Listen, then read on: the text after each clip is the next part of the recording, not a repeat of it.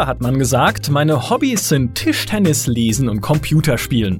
Heute sagt man, meine Hobbys sind Tischtennis lesen und Fortnite. Das sagt ein Mann, der weiß, wovon er redet, insbesondere wenn es darum geht, wie Tischtennis vom Hobby zur Leidensgeschichte werden kann. Heiko Klinge, der Chefredakteur der GameStar. Herzlich willkommen. Hallo.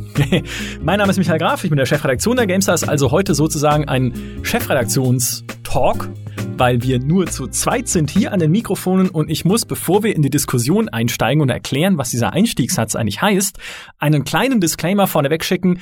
Die äh, lieben Kollegen von unserem Livestreaming-Channel Max zeichnen gerade hier direkt nebenan, neben unserer kleinen gemütlichen Tonkabine, einen Livestream auf. Wenn man also manchmal im Hintergrund Livestream typische Geräusche wie Schreie, lautes Poltern oder un, äh, unbändiges Fluchen hört, dann bitte ich das zu entschuldigen. Ähm, das sind nicht wir. So, das sind nicht wir. Früher hat man gesagt, mein Hobby ist Computerspielen. Heute sagt man, mein Hobby ist Fortnite. Heiko, was steckt hinter diesem Satz? Da hinter diesem Satz steckt unglaublich viel, nämlich eigentlich, wie sich Computerspiele entwickelt haben, nämlich vom Hobby zur Gegenwartskultur. Als ich angefangen habe zu spielen, das waren zu Zeiten des C64, da hattest du so deinen Diskettenkasten mit 200 Disketten voller halblegaler Sicherungskopien und Ich habe jedes einzelne Spiel darauf mindestens ausprobiert. Es gab mhm. zwar schon welche, die ich häufiger gespielt habe, aber ich musste alles spielen. Ich musste alles ausprobieren.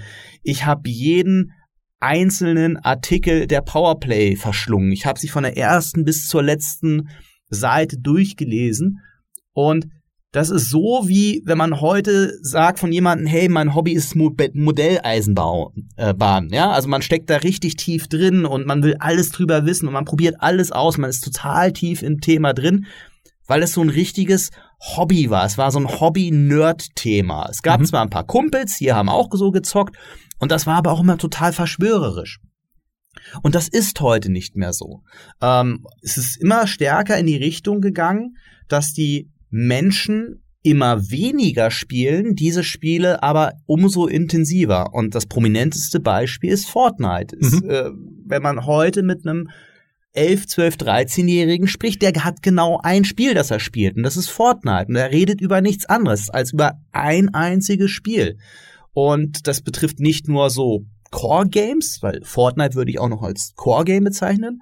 Das betrifft genauso auch Casual Games. Wenn man sich mal sehenden Auges in der U-Bahn umschaut, wie viele Leute dort eigentlich spielen und wie intensiv die spielen. Ich habe heute so über die Schulter gelunzt, da war äh, jemand, was war es, glaube ich, bei Farm Hero Saga bei Level 2631. Klar, haben wir alle, also, ne? So, und das ist total faszinierend und dadurch verändert sich natürlich auch viel für uns Medien. Und das ist ein krasser Paradigmenwechsel, weil eben nicht mehr über Spiele gesprochen wird als Hobby, sondern Spiele immer normaler werden und es wird immer mehr über die Geschichten über Spiele gesprochen. Mhm. Und das merken wir auch natürlich als Journalisten. Mhm. Ja, du sprichst ja selbst von einem radikalen Umbruch, beziehungsweise so haben wir ja das Thema dann definiert, der radikale Umbruch in der Gaming-Community und auch in der Berichterstattung. Vielleicht kommen wir später noch dazu, also wir kommen ganz bestimmt später noch dazu, weil es mega spannend ist, was das eigentlich für ein Medium wie GameStar bedeutet und wie wir uns anders orientieren, anders aufstellen und anders konzentrieren müssen in unserer Berichterstattung.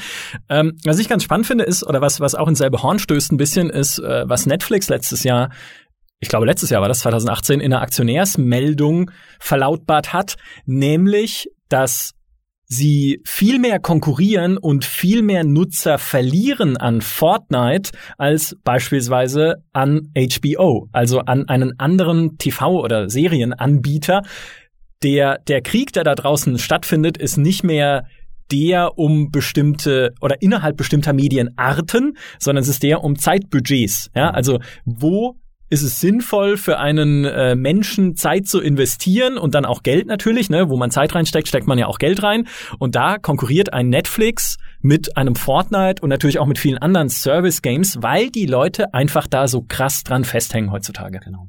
Und sie investieren ja oder sie müssen im ersten Schritt ja auch erstmal kein Geld investieren. Denn mhm. Fortnite ist im ersten Schritt kostenlos und man muss kein Prophet oder Raketenwissenschaftler sein, um zu prognostizieren, dass wir in den nächsten, ich würde sagen, spätestens zwei bis drei Jahren auch ein Netflix für Gamer haben werden. Google mhm. hat sich mit Stadia schon in Position gebracht. Wir wissen von Microsoft, dass der Game Pass für sie ein extrem wichtiges Tool ist. PlayStation ist der auch mit ähm, seinem Streaming-Angebot bereits am Start. Und selbst Deutschland kommt in Sachen Bandbreiten langsam mal aus dem Quark.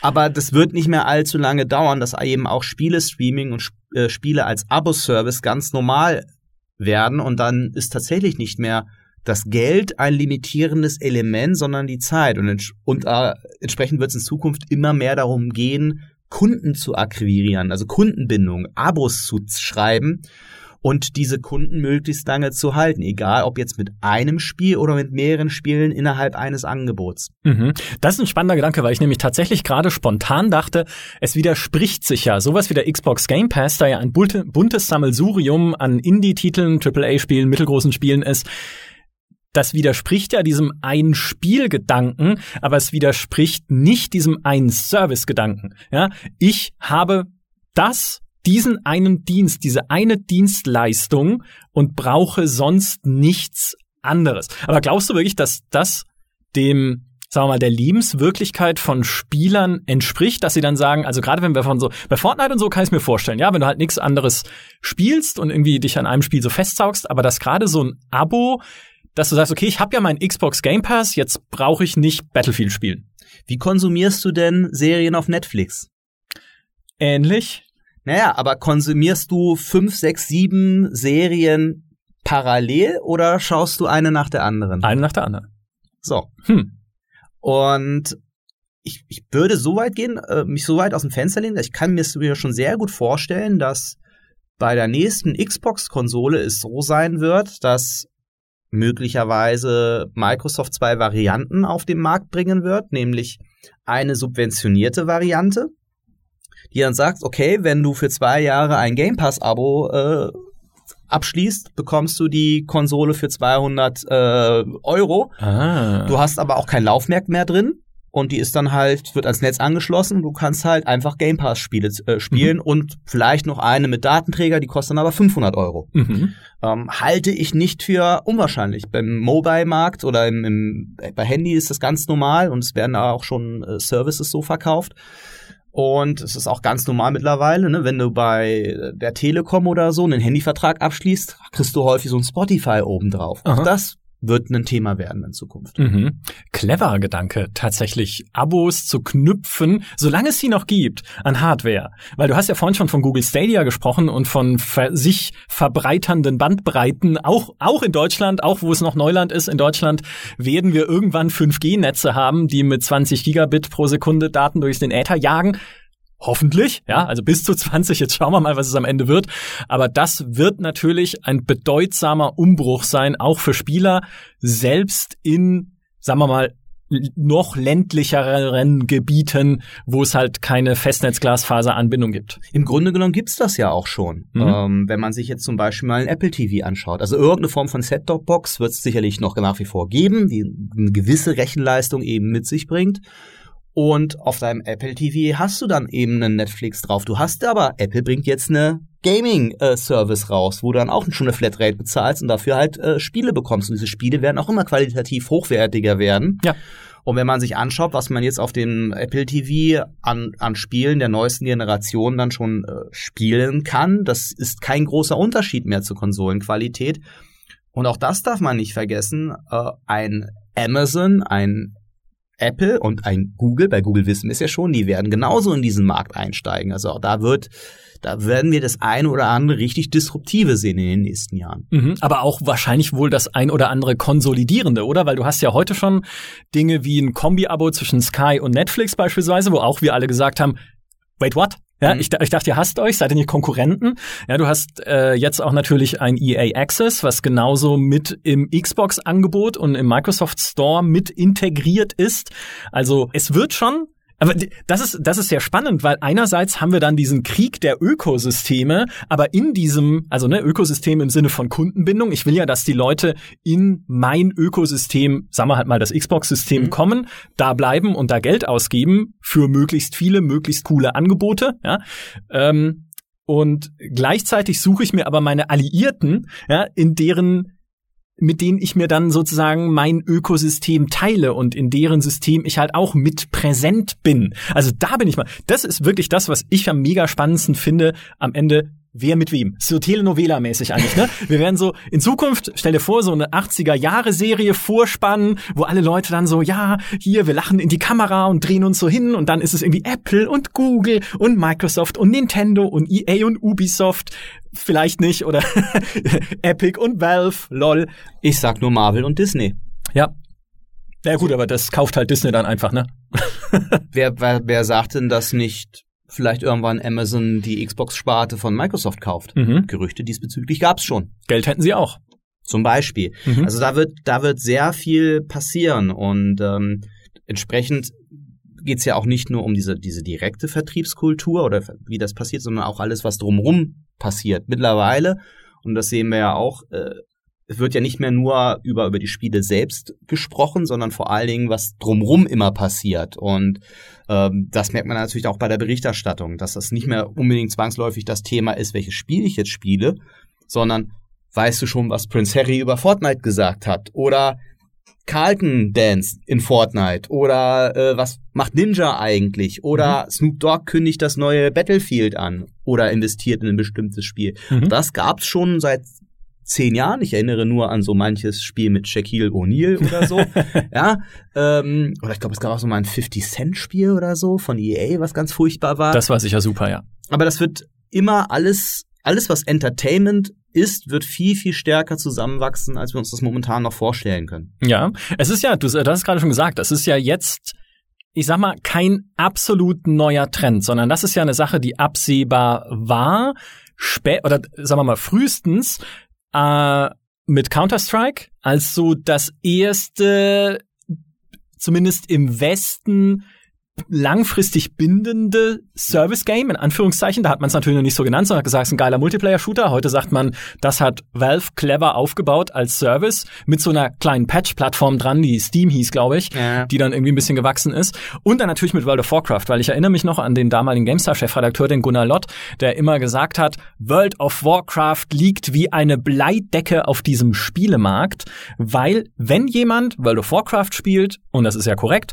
dann braucht er sonst nichts mehr. Und das hat auch damals den Markt der Spielemedien deutlich verändert, weil plötzlich war es eine, eine gute Geschäftsidee, ein Medium zu machen, was sich hauptsächlich um World of Warcraft kümmert, wie wir es ja auch gemacht haben. Ich kann mich tatsächlich noch sehr, sehr gut an das äh, Gespräch erinnern, weil ich war in einem Meeting da, dabei seinerzeit.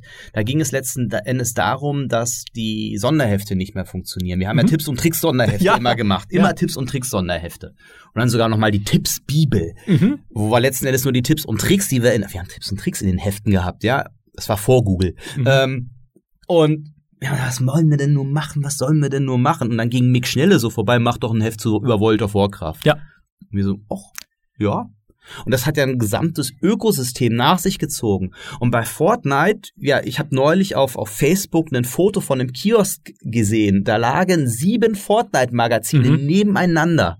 Das wird auch wieder weggehen, aber es ist eine völlig andere Form der Spieleberichterstattung oder des Umgangs mit einem Medium. Das ist ja genau das, was wir schon früher auch über Filme, über Serien auch hatten. Das gab's ja auch schon bei, bei Kindercomics, ja, oder Pokémon oder was auch immer. Also da aus, aus Spielemarken wird mittlerweile ja weitaus mehr als eben nur, ich spiele jetzt ein Spiel einfach durch. Mhm. Kinofilme gehört ja genau dazu, genauso dazu, ja. Jetzt demnächst dann die Witcher-Serie auf Netflix. Mhm. Ja, diese, diese Transmedialität halt einfach, dieses Ausbreiten von Universen auf möglichst viele Medienkanäle, wie du hast schon gesagt, ne, sei es Comics, sei es Serie, sei es Kinofilm. Ubisoft hat dafür, oder Activision, glaube ich, auch, eigene Abteilungen. Gut, der Assassin's Creed-Film, da reden wir jetzt nicht so viel drüber, aber Prince of Persia war super. Prince of Persia war okay. Ich, also ich will, ich will, Toll war der. Also, Jake Gyllenhaal. Ach. Ja, es war okay, es war okay, es war in Ordnung.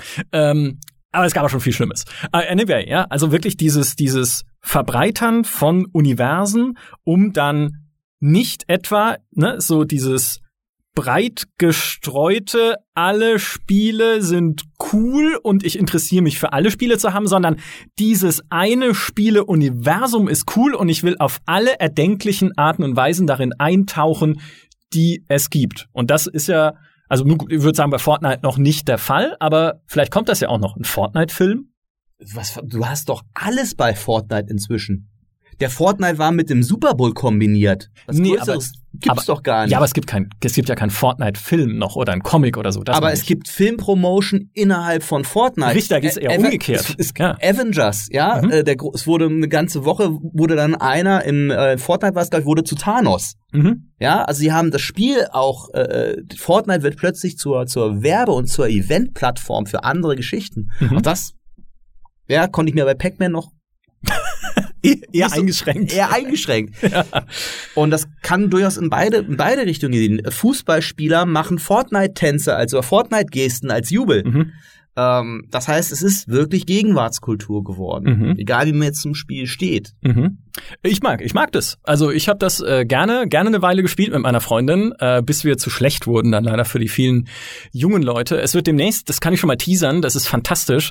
Es wird demnächst einen Report geben auf Gamestar.de von einem freien Autor von uns, der auch gesagt hat, Mensch, ich bin eigentlich schon zu alt für das alles, aber ich spiele mal Fortnite, aber nicht einfach so, sondern ich lasse mir Fortnite Nachhilfe geben. Das kann man. Man kann online einen Fortnite Nachhilfelehrer buchen. Und Story Twist, der Lehrer war zwölf Jahre alt. Zack.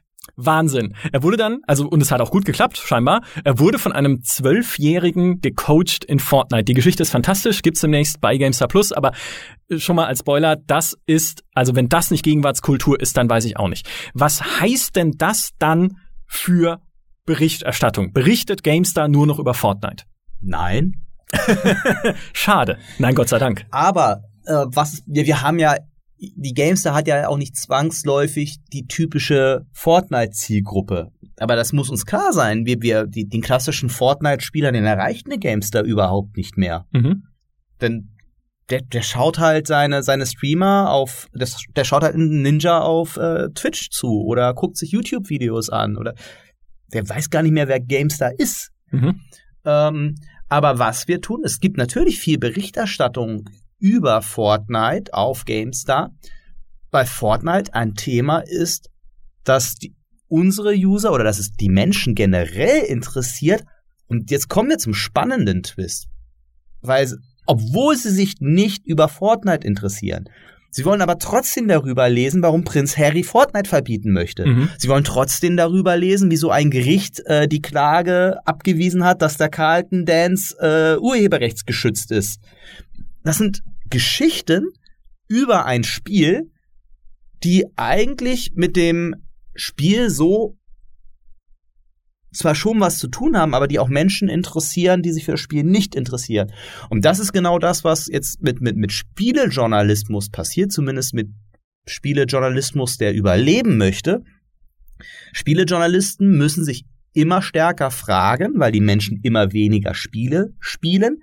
Wie kann ich denn Geschichten erzählen, die die Menschen interessieren und lesen wollen, auch wenn sie sich nicht für das Spiel interessieren. Und das mhm. ist schon ein krasser Paradigmenwechsel. Ein ganz typisches Beispiel, das wir immer haben, mit dem sich vielleicht auch ältere GameStar-User besser identifizieren können als mit äh, Fortnite, ist EVE Online. Mhm. Ich würde behaupten, nur ein winziger Bruchteil unserer User und unserer Leser spielt EVE Online. Das ist super schwer vom Einstieg. Das ist eine sehr, sehr dedizierte, enge Community, sehr verschworen.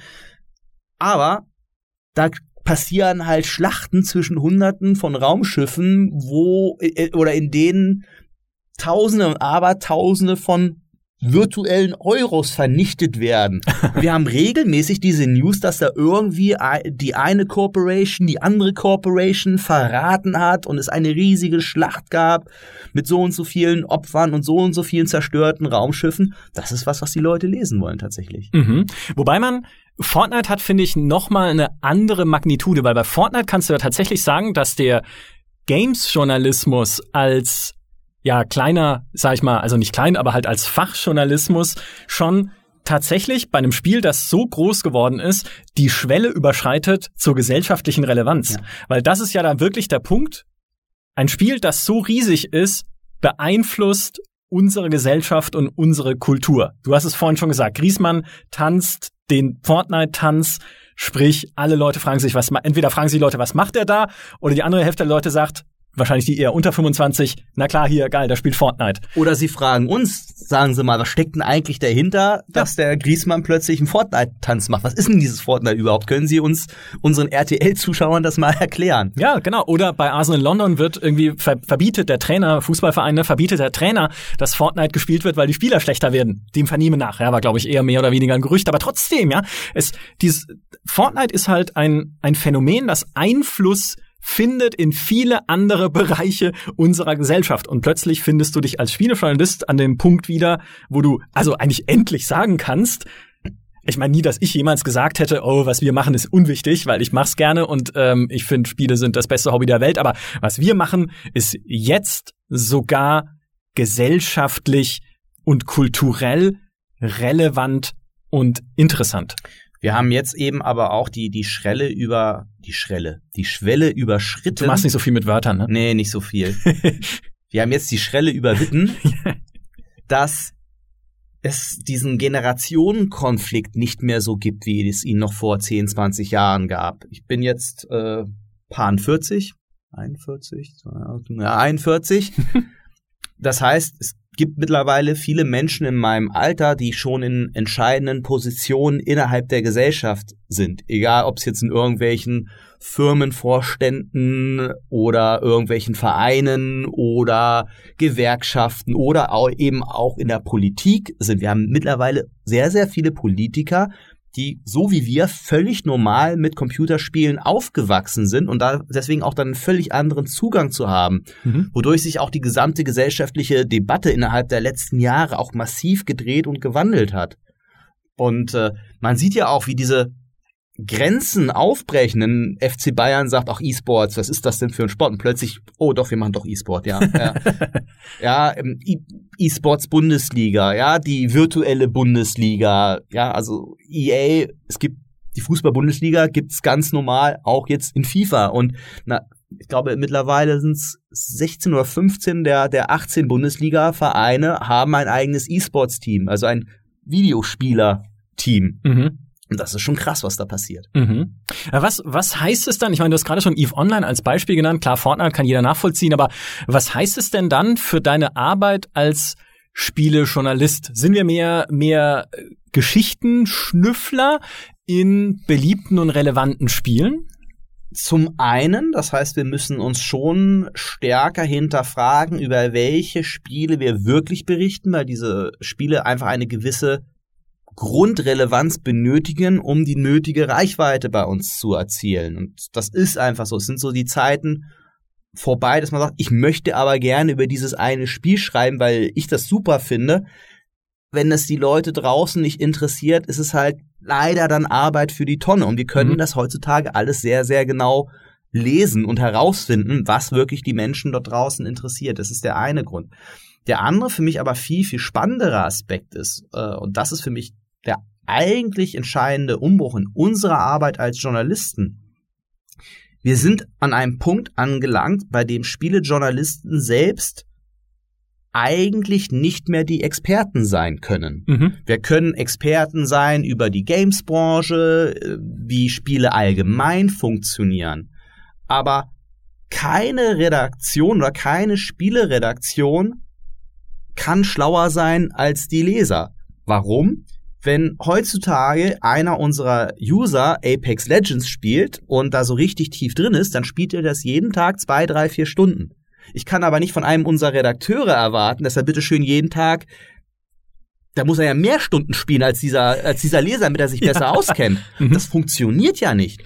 Also muss der Spielejournalist seine Arbeitsweise grundlegend ändern. Mhm. Und im Grunde genommen bisschen weniger aufhören zu schreiben, was er denkt und was er meint, sondern mehr diese klassische Journalistenarbeit betreiben und recherchieren, andere Menschen fragen, die sich bei dem Thema vielleicht besser auskennen. Ein Politikjournalist beim Spiegel weiß auch nicht alles über Wirtschaftspolitik, aber er weiß, welche Experten er dafür fragen muss. Und wir können nicht alles über Apex Legends wissen. Wir können nicht das Waffenbalancing einer Waffe, die man erst nach irgendwie so und so vielen Stunden freischaltet, bis ins Detail analysieren. Aber wir müssen die Leute kennen, die das wissen. Mhm. Und wir machen das ja schon häufiger, nicht bei juristischen Themen. Äh, wenn da jetzt irgendwie was mit der USK passiert oder dann fragen wir ja auch einen Anwalt, was heißt das jetzt eigentlich? Ja. Und das wird sich auch bei Spielen in Zukunft äh, immer häufiger als notwendig erweisen. Ja, ich denke mir da immer was aus, wenn wir irgendwelche rechtlichen Sachen erklären müssen und das heißt dann so jetzt mal gucken. Also ich, ich habe mal das Gesetz gelesen, ich denke mal, es ist so und so. Das war ja auch schon, also auch das ist ja nicht absolut neu. Es ähm, gab schon immer Menschen, die so tief in Spielen drin waren, dass sie mehr wussten als Journalisten, die sich halt eher breiter mit der Materie beschäftigen. Also ich würde auch sagen, ich weiß bis heute nicht alles über Age of Empires 2 zum Beispiel, auch wenn ich es viel gespielt habe oder über Command Conquer. Nee, über, doch, da weiß ich alles, aber nicht über Age of Empires 2. also es gab schon immer sehr große Experten und tatsächlich so die Hochzeit der World of Warcraft Magazine hat ja auch dazu geführt, also zum Beispiel im Buff, ne, hat ja auch dazu, dazu geführt, dass viele World of Warcraft Spieler und Experten, also richtige, ne, so, also richtig, richtige World of Warcraft Spieler, nicht so Casual-Dödel wie ich, der irgendwie mal fünf Raids mitgemacht hat und alle sind gestorben, weil ich Heiler war, dass die zu Redakteuren geworden sind ja. und zu, äh, ja, halt im Prinzip, ne, ihre Spielemagazine dann gemacht haben. Nur heute würde ich denken, ist das natürlich schwieriger, weil es mehr solcher Themen gibt. Weil damals konntest du noch sagen, naja, es gibt Shooter, oder es gibt Counter-Strike, ja, da brauchen wir jemanden, der richtig viel Ahnung hat von Counter-Strike. Nennen wir hypothetische Personen, nennen nennen wir sie äh, Peter Pat Patra, Schmutz. ja genau. also Petra, ja, hat halt riesen Ahnung von Counter Strike einfach. Und wir haben irgendwie World of Warcraft als Ding, also suchen wir uns äh, freie Autoren, die einfach viel Ahnung von World of Warcraft haben. Aber heute, wo dieses Service Game Thema noch viel mehr verbreitert ist und noch dazu auf viel mehr Plattformen stattfindet, weil alles, ne, was du vorhin hier, wie heißt es, Farm Hero, Farm Farm Boy, Farm Hero Saga, kenne ich natürlich, ja. Ähm, das ist von der gleichen Firma, die auch Candy Crush Saga gemacht haben. Nur, dass es keine Edelsteine sind, sondern Gemüse und das, Schafe und Sachen. Das mag ich, mag ich alles. Gemüse, Schafe sind alle cool. Genau, aber solche Spiele eben wie, wie Candy Crush, wie äh, League of Legends, wie ein, ähm, ach Gott, es gibt so viele.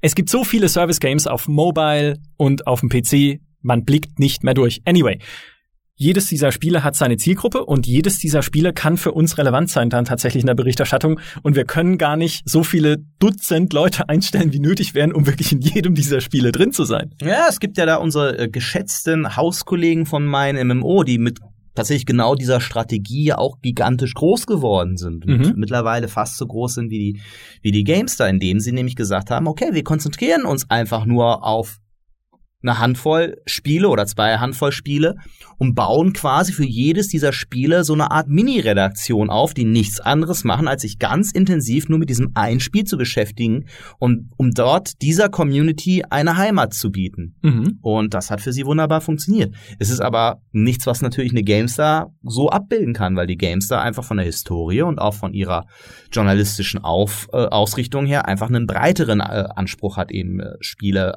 über Spiele zu berichten.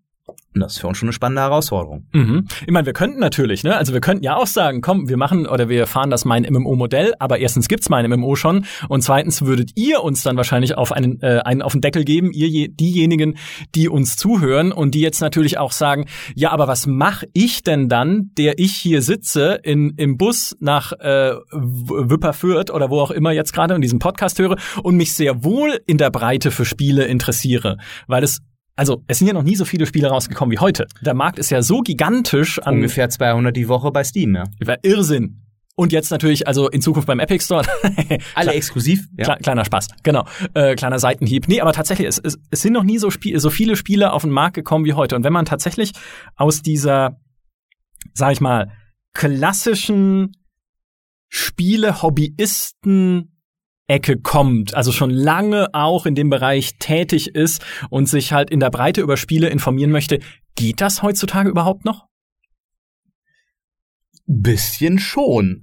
Aber es sind eben nicht immer nur einzelne Kanäle und das sieht man ja letzten Endes auch, sondern es wird immer wichtiger werden zu kuratieren und das mhm macht eine Gamestar gewisserweise, weil wir es als unsere Mission verstehen, unseren Usern dabei zu helfen, das Beste aus ihrer wertvollen Freizeit herauszuholen. Wir helfen ihnen dabei, die besten Spiele zu spielen. Das ist das, was wir wollen. Mhm. Und deswegen lassen wir auch Spiele weg, von denen wir der Meinung sind, das sind halt nicht die besten Spiele. Also berichten wir auch nicht drüber, weil es hilft unseren Lesern in dem Sinne relativ wenig. Es sei denn, die sind so schlecht, dass es wieder zu kurios wird. Dann, dann, geht, dann, dann, geht's auch wieder. Ja, dann, dann ist aber auch wieder, weil dann ist es aber die Geschichte, die daran irgendwie interessant ist, nicht das Spiel. Mhm.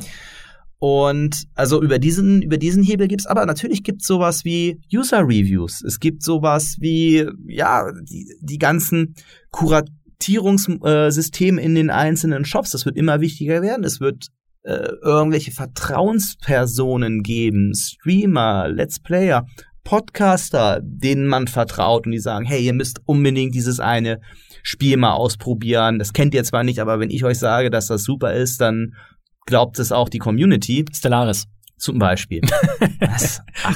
Das ist ein alter Podcast-Running-Gag. Ah, okay. Du hast nur darauf gewartet, eine Gelegenheit zu sagen, um, äh, um äh, einmal Stellaris zu sagen. Ja, weil äh, das gehört jetzt eigentlich gar nicht an die Stelle im Podcast, aber ich sag's trotzdem. Stellaris ist nämlich mein persönlicher Prüfstein dafür, dass ich anheimgefallen bin den modernen Trends und ähm, ja, dem Service-Game, weil was spiele ich denn seit, wann ist rausgekommen? 2016? Naja, auf jeden Fall seit Jahren. Stellaris und City Skylines. Beides lustigerweise auch Spiele von Paradox. Aber da sehe ich ja diesen Trend an mir selbst schon und kann ihn messen. Aber das wollte ich jetzt eigentlich gar nicht sagen, sondern was ich sagen wollte, habe ich jetzt natürlich vergessen, weil ich innerlich in Stellaris Erinnerungen genau. schwelge.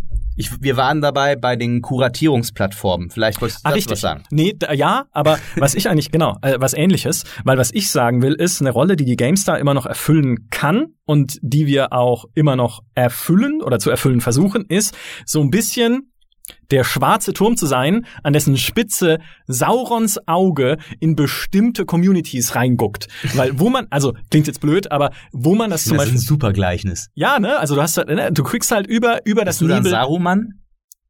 Ja, der Bart kommt noch. Ähm, ich gebe mir Mühe, aber es ist noch nicht ganz so weit. Nee, aber also, du guckst so über das Nebelgebirge zum Beispiel in die Echtzeitstrategie-Community mhm. und guckst halt, was ist denn da gerade los? Zum Beispiel zum Thema Command Conquer und die Remaster. Zum Beispiel auch beim Thema, naja, welche Spiele werden denn da gerade diskutiert, die es jetzt irgendwie gerade auf Steam gibt und alle sagen, Mensch, das ist ja richtig geil. Also mhm. leider in dem Bereich gar nichts oder wenig, aber immerhin hin und wieder kommt da mal was. Oder wenn du in die Aufbaustrategie guckst, sowas wie Foundation, über das mhm. wir vor kurzem berichtet du haben. Kontext. Hey, wenn ihr City Skylines gut findet genau. und mögt, dann schaut euch doch mal das an. Oder wenn ihr Warcraft 3 gern gespielt habt, dann schaut euch doch mal dieses Spiel an. Ja, Warcraft 3 Reforged zum Beispiel. Zum, ja. Oh, clever. Ja, Foundation ist, äh, wer das nicht kennt, ist gewissermaßen ein Städtebauspiel wie City Skylines, aber halt im Mittelalter mit bisschen mehr Management, also mit so Ressourcenmanagement drin, wie die Siedler ist momentan im Early Access noch nicht so richtig ausgereift, aber das ist halt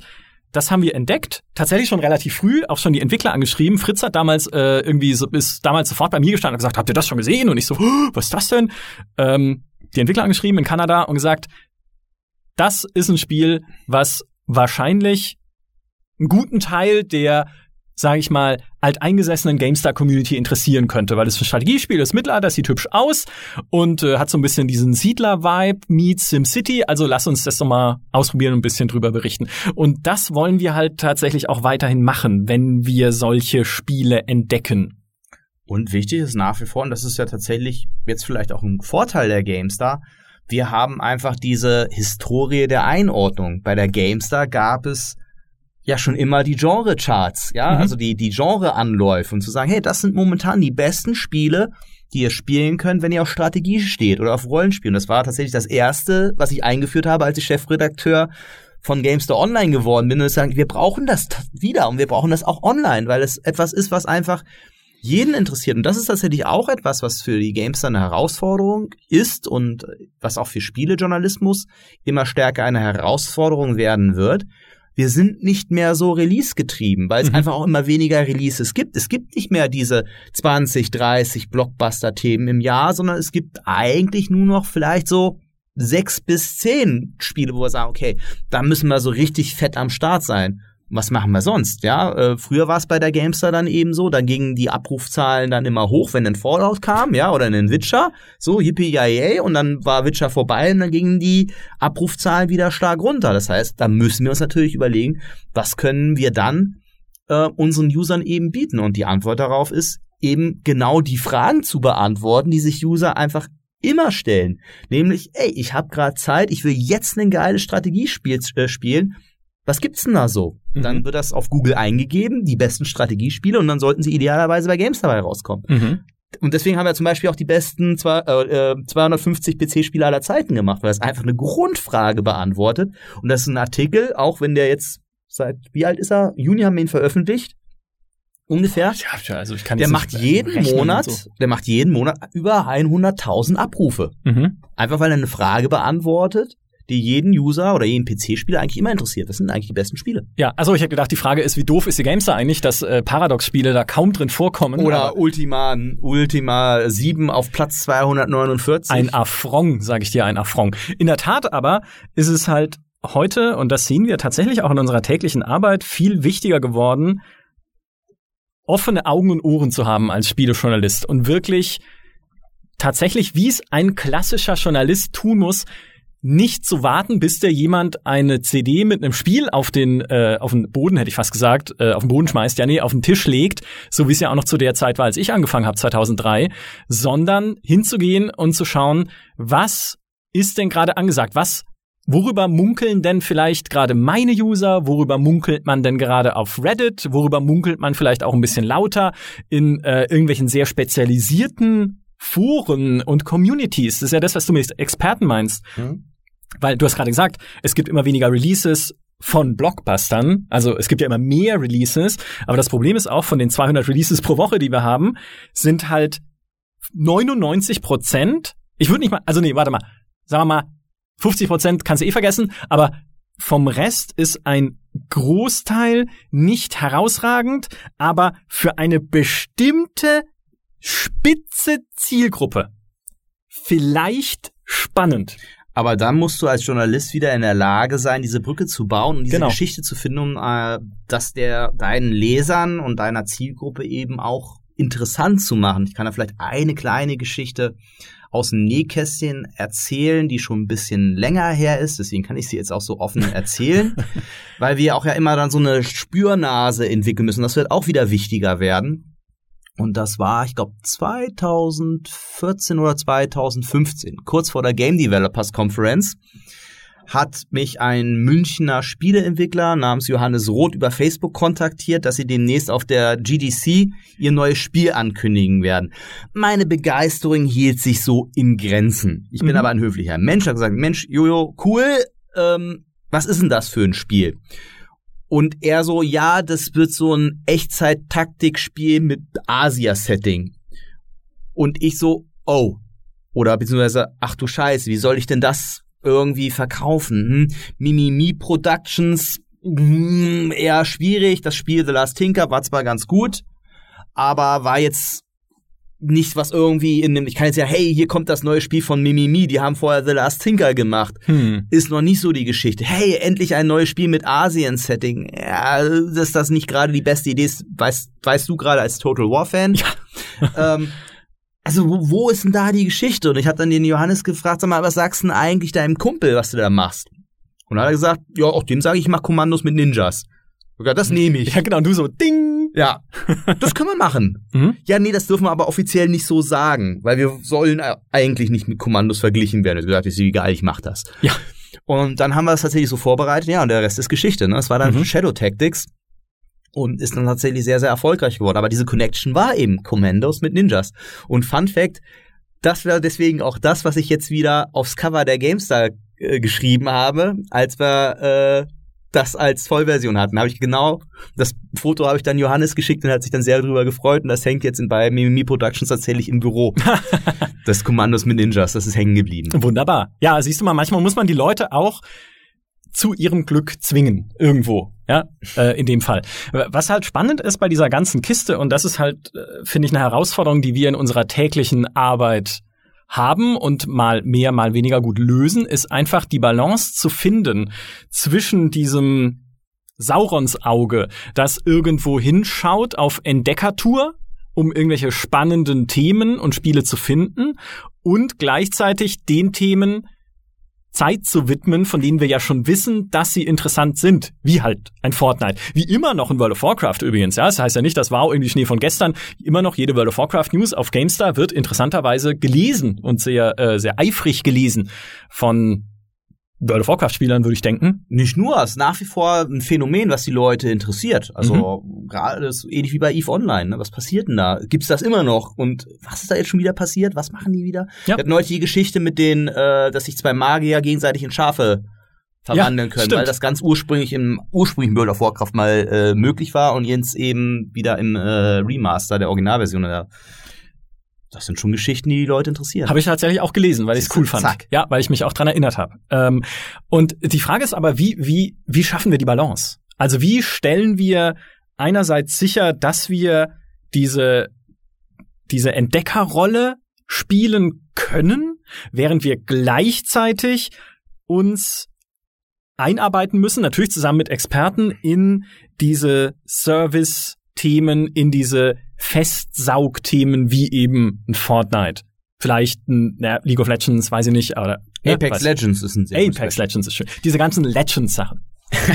es gibt da zwei äh, Sachen zu und glaube ich auch ein konkretes Beispiel, wo wir es neulich nicht so gut gemacht haben.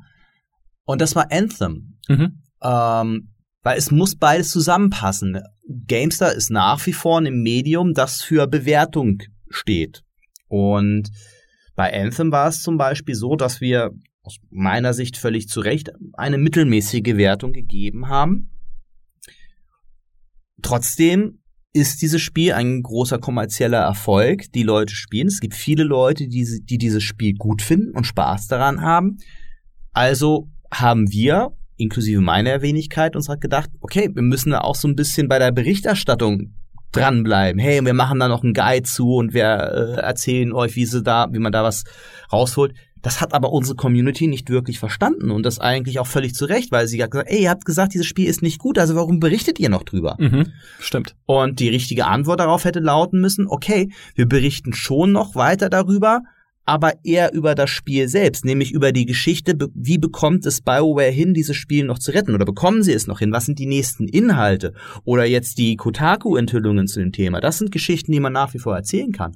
Und dann, wenn wir der Meinung sind, wer weiß, vielleicht schaffen sie es ja noch in einem halben Jahr mit einem Add-on oder so, sagen, okay, jetzt ist es gut, jetzt werten wir das Spiel um 10 Punkte auf, jetzt ist es geil, jetzt können wir sagen, Kinders, GameStar-Leser, jetzt könnt ihr Anthem spielen dann können wir auch andere Geschichten dazu bringen und mhm. sagen, so, so holt ihr mehr Spaß aus Anthem raus.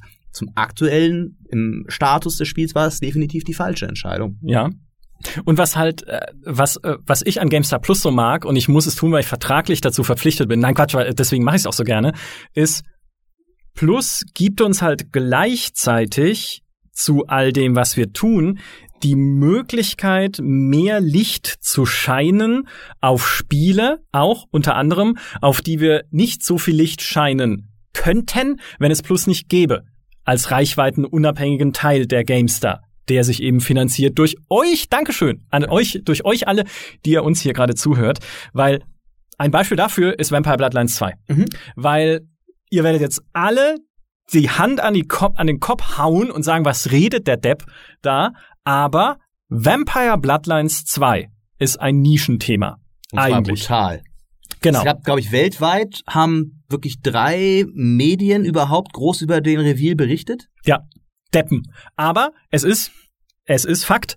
Verglichen mit einem, pff, lass es Fortnite sein, lass es auch ein Anthem sein, was Aufmerksamkeit angeht, lass es ein Division sein, lass Fallout es ein Player Announce. Ja, Fallout 76, Player Announce Battlegrounds und so weiter. Wir kennen die üblichen Verdächtigen.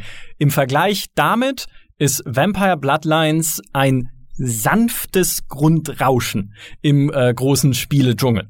Aber als mir jemand gesagt hat, hey, oder jemand zugeflüstert hat, hey, weißt du was? Paradox macht Vampire Bloodlines 2, bin ich vom Stuhl gefallen und habe gesagt, dieses Spiel, es wird kein großes Thema sein, aber das erste Vampire Bloodlines war verdammt fantastisch einfach und dieses Spiel verdient es ausführlich angeschaut und bejubelt zu werden, so es denn gut ist, was es Gott sei Dank jetzt war, zumindest in der ersten Präsentation, die ich gesehen habe. Sonst wäre ich mit, äh, wie sagt man, Heugabeln und Mist, nee, äh, mit Fackeln, und, und Mistgabeln. Ich sage immer Heugabeln und Misthaufen dahin gefahren, Fackeln und Mistgabeln dahin gefahren und hätte sie äh, geteert und gefedert. Aber da ist halt dann tatsächlich so ein bisschen plus ein Biotop. Wir hätten natürlich trotzdem berichtet, dass Vampire Bloodlines 2 angekündigt ist und so die Key Features und mhm. wann es erscheinen soll und was drinsteckt aber und vielleicht eine große zehn Seiten Roman hätten wir nicht machen können. Genau, aber so eine richtig fette Titelstory hätten wir halt einfach nicht machen können. Was aber tatsächlich geht und das ist sicherlich vielleicht haben das die, die User auch schon so ein bisschen mitbekommen.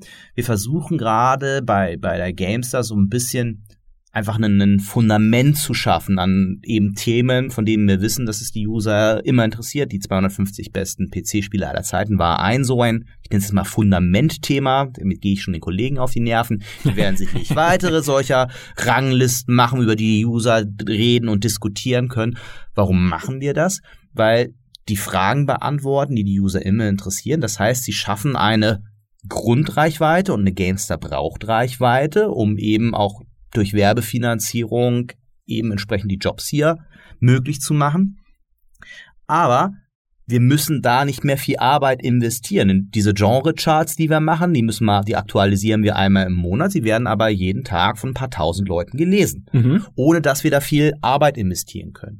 Und je mehr wir von diesen Artikeln haben, desto mehr können wir an anderer Stelle experimentieren und mal ein Thema ausprobieren äh, ein, ein Beispiel für das war ein Enderal, wo gesagt haben, hey, das ist irgendwie geil, wir probieren das mal aus, wir nehmen uns die Freiheit. Über Skyrim-Mods und Skyrim interessiert die Leute, wir finden was. Northgard war auch so ein Beispiel. Mhm wo man dann sagt, okay, wir, wir haben jetzt die Freiheit, ein Thema auszuprobieren und wenn wir merken, die Leute interessiert ist, wir können diese Geschichte transportieren, dann können wir auch tiefer einsteigen und äh, vielleicht auch mal wieder richtig ein Thema entdecken und aufbauen. Mhm. Und äh, spannend, gerade diese Genrelisten, dieser Genrelisten-Aspekt oder dieser dieser Hitlisten, ich nenne es jetzt mal Hitlisten-Aspekt, ist ja einer, für den man auch einen gewissen Anspruch an sich selbst haben muss als Redaktion und als Redakteur, weil dann kannst du nämlich als Redakteur nicht sagen, ich spiele nur The Division 2, um jetzt irgendein Spiel, nicht dass es schrecklich wäre, aber um irgendein Spiel rauszugreifen. Also du kannst dich eigentlich dann nicht nur einem Spiel so intensiv hingeben, sondern um sowas vernünftig machen zu können und auch glaubwürdig machen zu können, musst du dich breit auskennen mit Spielen. Und da kommen wir nämlich genau zu dem Thema, was du vorhin gesagt hast. Wenn du das aber tust, brauchst du halt dann auch Kontakte zu Experten, die sich in der Tiefe mit den großen Spielen auskennen. Und das ist so ein bisschen vielleicht, ich weiß nicht, ob man es versteht, aber es ist so ein bisschen unsere Philosophie. Also unsere Leute, unsere Redaktion bei der GameStar soll tatsächlich viel Hintergrundwissen besitzen über Spiele. Ich sag dir, der Dimi Hallei hat Spiele gespielt, die ich nachschlagen muss. Und das Hut ab. Ja. Das ist ein, das ist ein sehr gutes Zeichen. Fritz hat eh alles gespielt, was es gibt auf der ganzen Welt. Also das ist, da, da weiß ich schon nicht, ist das noch normal oder, oder ist da irgendwie, gibt's da mehrere von irgendwie Fritzens? Weiß ich nicht. Oder gibt's da einen Klon? Das liegt daran, der, der kann gleichzeitig Netflix schauen und zocken. Ja, das stimmt, stimmt. Der hat, ist multitasking-fähig. Ähm, ich bewundere das, ich kann das nicht. Ich kann das auch nicht. Na, manchmal, wenn ich so Hintergrundrauschen brauche bei City Skylines oder sowas. Aber tatsächlich, dass man wirklich sich möglichst viel anschaut, um schauen zu können, was sind denn momentan beispielsweise die Trends? Was sind denn zum Beispiel gute Storytelling-Spiele im Augenblick draußen am Markt? Was passiert denn eigentlich so im Aufbau-Strategie-Genre? Extra-Strategie, da passiert nicht so viel, aber im Aufbau-Strategie-Genre gibt's ja immer wieder so Kleinodien wie Factorio, Satisfactory und so weiter, auf die man ein Auge haben kann und die man mal anspielen sollte, um zu wissen, was da eigentlich dahinter steckt, hinter dem, da sind wir wieder beim Munkeln auf äh, Reddit und sonst ja. wo, wenn es um diese Spiele geht, um so halt dann auch tatsächlich mit diesem Wissen Artikel beisteuern zu können und Kompend äh, Kompendien klingt jetzt wie so ein altes staubiges Buch, aber du weißt, was ich meine, ne? Also so, so Listen, Artikel und Zusammenfassungen beisteuern zu können zu bestimmten Themen. Ist ja auch ganz einfach. In, in solche Listen oder zusammenfassenden Artikel, die helfen ja auch Kontext zu schaffen.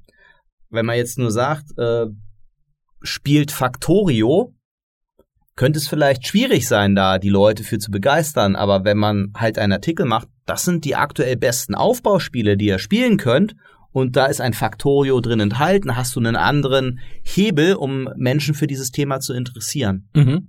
Wobei, es sei gesagt, Factorio finde ich persönlich furchtbar, aber nicht, weil es schlecht designt wäre oder um Gottes Willen kein schlechtes Spiel wäre, sondern weil es ist mir, das, ich kann das nicht spielen, weil ich muss diese Fabriken, die man da baut und diese, diese diese Bänder, an denen diese Roboter sind, ich muss da viel zu viel ordnen. Mir ist es immer viel zu chaotisch.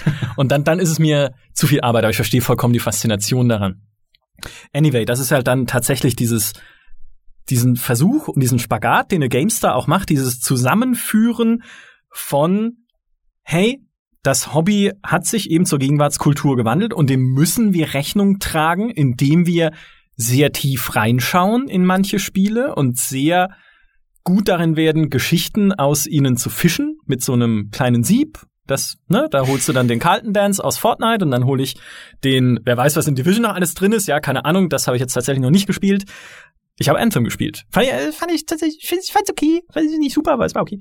Ähm, und äh, auf der anderen Seite halt dann tatsächlich zu versuchen, immer noch auch in, wie nenne ich's, spitzeren Genres und Zielgruppen präsent zu bleiben. Oder immer auch mal was auszuprobieren. Mhm. Sich die Freiheit zu nehmen. Und wie gesagt, immer ein offenes Auge, äh, offenes Ohr, offenes Auge. Auch gut. Auch gut. Da die Sauron, das Sauron-Ding. Ja, genau. Also sauren, ein sauren Auge für, äh, für die Communities zu haben und eben nicht nur zu schauen, was machen andere Medien, sondern was passiert auf Reddit, was passiert auf Steam, was passiert in den Diskussionsforen. Und auch das ist so eine Sache, an der wir gerade tatsächlich arbeiten. Wir sind dabei, ein Expertennetzwerk aufzubauen, also wirklich zu schauen, was sind denn so Themen, von denen wir wissen, dass es uns die, die locker noch das nächste Jahr begleiten wird und wer kennt sich in diesen Spielen so richtig gut aus und äh, wer hat da Bock mit uns äh, an, an Artikeln zu arbeiten oder uns mit seiner Expertise zur Verfügung zu stellen, mhm. damit bei uns eben nicht nur der Artikel steht, keine Ahnung, neuer Patch für Battlefield 5 Firestorm verbessert die Waffenbalance der AK-47, sondern bei uns dann die Story steht, E-Sports-Profi er, er, erklärt euch, wie, äh, wie die Waffenbalance sich das Endgame oder die, die, die finale Schlacht bei Battlefield einfach verändert. Ja. Und so, dass es einfach einen Mehrwert für den User letzten Endes dasteht. Ja, klar, diese klassische News, neuer Patch erschienen. Also ich meine, das war ja wirklich was, was die GameStar jahrelang gemacht hat. Neuer Patch ist rausgekommen, hier sind die Patch Notes, viel Spaß damit. Oder ähm, das Beste war, das haben wir schon lange nicht mehr gemacht, aber das war ja früher auf GameStar.de, fünf neue Screenshots zu. Ja. Ja, Freunde, das braucht jetzt wirklich vielleicht nicht jeder. Es ist aber tatsächlich erstaunlich, wie viele Pressemeldungen wir noch bekommen, so nach dem Motto, äh, Raid X zu Free-to-Play, MMO hat einen neuen Endboss Z bekommen und ich kriege dann tatsächlich noch Anrufe, warum wir diese News nicht gebracht haben. Ja, das stimmt, das kommt vor. Aber wenn es ein spannender Endboss-Set war, dann äh, ist es natürlich. Äh nee, aber genau, du musst halt versuchen, die Geschichte zu finden hinter einer Nachricht. Und wenn es keine gibt, dann ist die Nachricht auch nicht relevant für uns. Und äh, das ist eine, eine Detektiv, Recherche und Expertenarbeit, die manchmal echt spannend und anstrengend ist, aber deswegen macht man es ja auch als Beruf und nicht irgendwie äh, einfach so nebenher.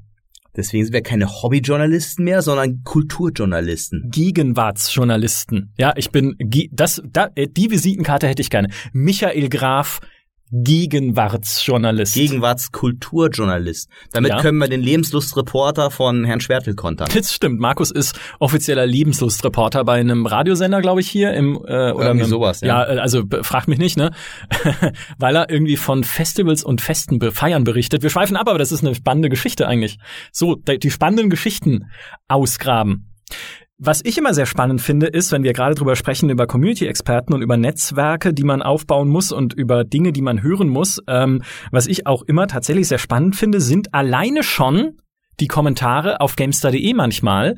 Äh, nicht die bösen Kommentare, die finde ich nicht spannend, die finde ich doof, aber die Kommentare, die manchmal dann, wenn es um irgendwie bestimmte Themen geht, darauf hinweisen, hey, schaut euch doch das hier noch an. Und hey, hier gibt's doch noch entweder Spiel XY oder äh, Reddit Thread XY oder habt ihr mal mitgekriegt, was dieser Entwickler hier und da gesagt hat? Also schon unsere eine Community ist ja manchmal in ganz vielen verschiedenen Ecken dieses weitläufigen Internets unterwegs und sieht vielleicht Dinge, die wir nicht sehen. Und da finde ich es immer geil, wenn ihr uns dann auf irgendwas hinweist und sagt, äh, Schaut euch das mal an, das könnte spannend sein. Ich bin fest der Überzeugung, dass keine Redaktion schlauer ist als ihre Leser. Ja, richtig.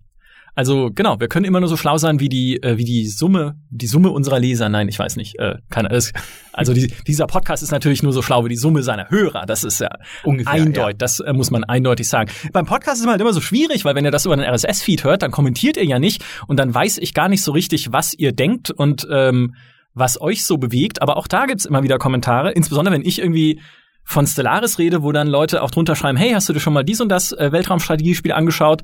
Auch wenn ich nicht antworte, ich hab's tatsächlich gemacht damals, aber es findet sich halt auch nicht immer dann der Raum und die Zeit dann Raum und oh, Zeit ist schön. Verstehe, nee, ja. es war es war keine Absicht, aber es passt. Ja, deswegen bleibe ich dabei.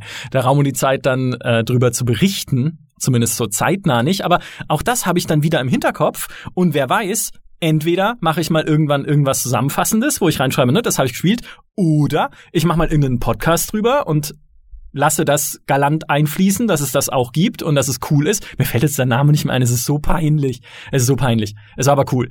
Ähm, und äh, deswegen macht die Gamestar, weil es auch immer wieder Leute fragen, warum macht denn die Gamestar eigentlich so viele unterschiedliche Formate und Medien. Ihr habt irgendwie diesen Podcast und dann gibt es irgendwie Artikel und dann gibt es Videos und weißt du, andere, die machen halt einfach nur einen Podcast oder nur Video oder nur äh, Schreiben, wo wir dann halt auch sagen, naja, aber jedes, unser, unsere Philosophie ist halt einfach, was wir haben wollen, ist so einen, einen gesunden Medien- und Formate-Mix. Das so, weil jedes Medium und jedes Format hat halt seine eigenen Vorteile und bietet seine eigenen Nischen und Plätze, wo man dann auch wieder vielleicht mal einen Geheimtipp einfließen lassen kann, bisschen Insiderwissen. Ich erwähne jeden GDC-Vortrag, den ich jemals gesehen habe, in diesem Podcast und bring da ein bisschen noch Wissen rüber. Und so gibt's halt überall so andere Orte, wo man immer mal wieder cooles Zeug rüberbringen kann. Und darum geht's ja im Endeffekt. Als Artikel hätte dieser Podcast nicht funktioniert, glaube ich. Ne, siehst du mal? Genau. Und als Video halt auch nicht, weil wer schaut sich denn eine Stunde lang Video an, wie wir beide irgendwo rumhocken und über Spiele reden? Da kann, jetzt kannst du ja nicht mal Gameplay hier drunter schneiden, nee. sondern da sitzen jetzt einfach zwei alte Leute, Entschuldigung.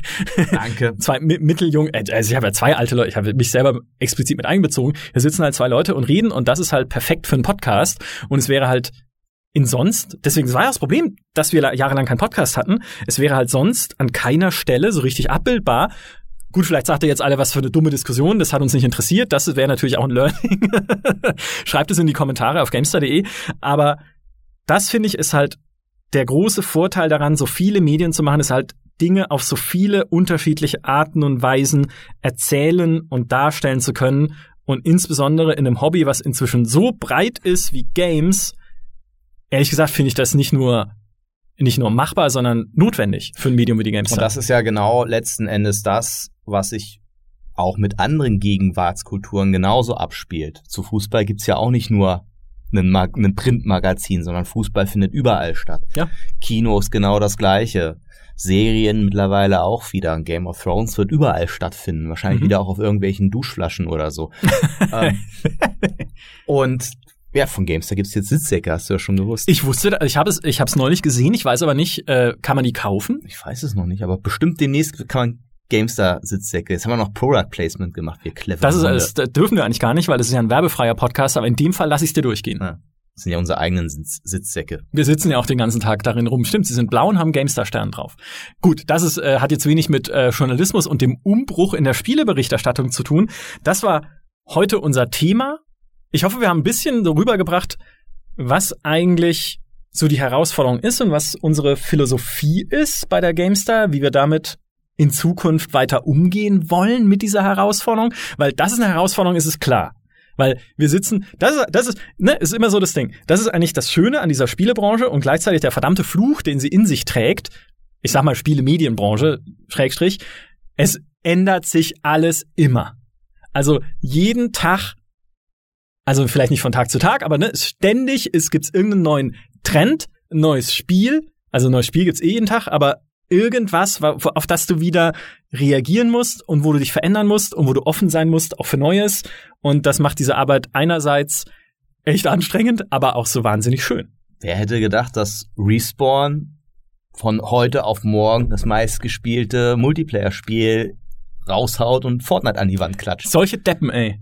Solch, also echt, das hätte wirklich, das hätte kein Mensch gedacht. Aber ey, um auch mal da aus dem Nähkästchen zu plaudern, wir haben uns ja sogar noch, Geärgert am Anfang. ja, wir haben uns noch drüber geärgert. Weil wir gehofft haben, dass sie, äh, wir wussten nicht, welches Spiel sie zeigen. Genau. Und die Andeutungen klangen so ein bisschen, dass es in Richtung eben, ja, sie werden zum ersten Mal das Star Wars Spiel zeigen. Und wir so, ja, exzellent, dann gehören wir zu den ersten, die es gesehen haben. Und ich weiß noch genau, ich war auf einem Heavy Metal Konzert und ich bekam von äh, Dimi, der das gesehen hat, dann diese ganzen Infos mit. Übrigens, Re äh, Respawn macht einen Free-to-Play-Shooter mit Lootboxen und Battle Royale. Und ich so, oh. Ja, Und haben wir alle gesagt. paar Tage später gucken wir uns die Abrufzahlen und sagen, und Dimi hat aber auch sofort geschrieben, ey, das macht richtig Spaß. Die Ja. machen ein paar Dinge viel, viel besser als die anderen Battle Royale Shooter. Ich glaube, das wird groß. Ja. Und das ist ja auch das. Du darfst halt auch, gerade als Redakteur, nicht so, nicht so Vorteile haben gegen bestimmte, Vorurteile. was habe ich gesagt? Vorteile. Ja, als Redakteur solltest du auch keine Vorteile haben von bestimmten Genres, ja genau, Vorurteile haben gegen bestimmte Genres oder Spielegattungen, wie zum Beispiel in Free-to-Play. Natürlich gibt's viel Scheiß im Free-to-Play-Markt, richtig viel Scheiß, ja, I know what I'm talking about, aber es heißt trotzdem nicht, dass wir bei der GameStar zum Beispiel auch sagen, Free-to-Play, da berichten wir nicht drüber. Ja, es gab auch schon Leute bei der GameStar, die gesagt haben, Free-to-Play, kannst alles vergessen, berichten wir nicht mehr drüber. Nee, kannst halt nicht, weil es hin und wieder halt tatsächlich Spiele gibt, die machen's gut und richtig. Und die sind es dann auch wieder wert, dass wir drüber sprechen und sie begleiten. Ich freue mich schon auf meine Partie Hearthstone auf der Heimfahrt.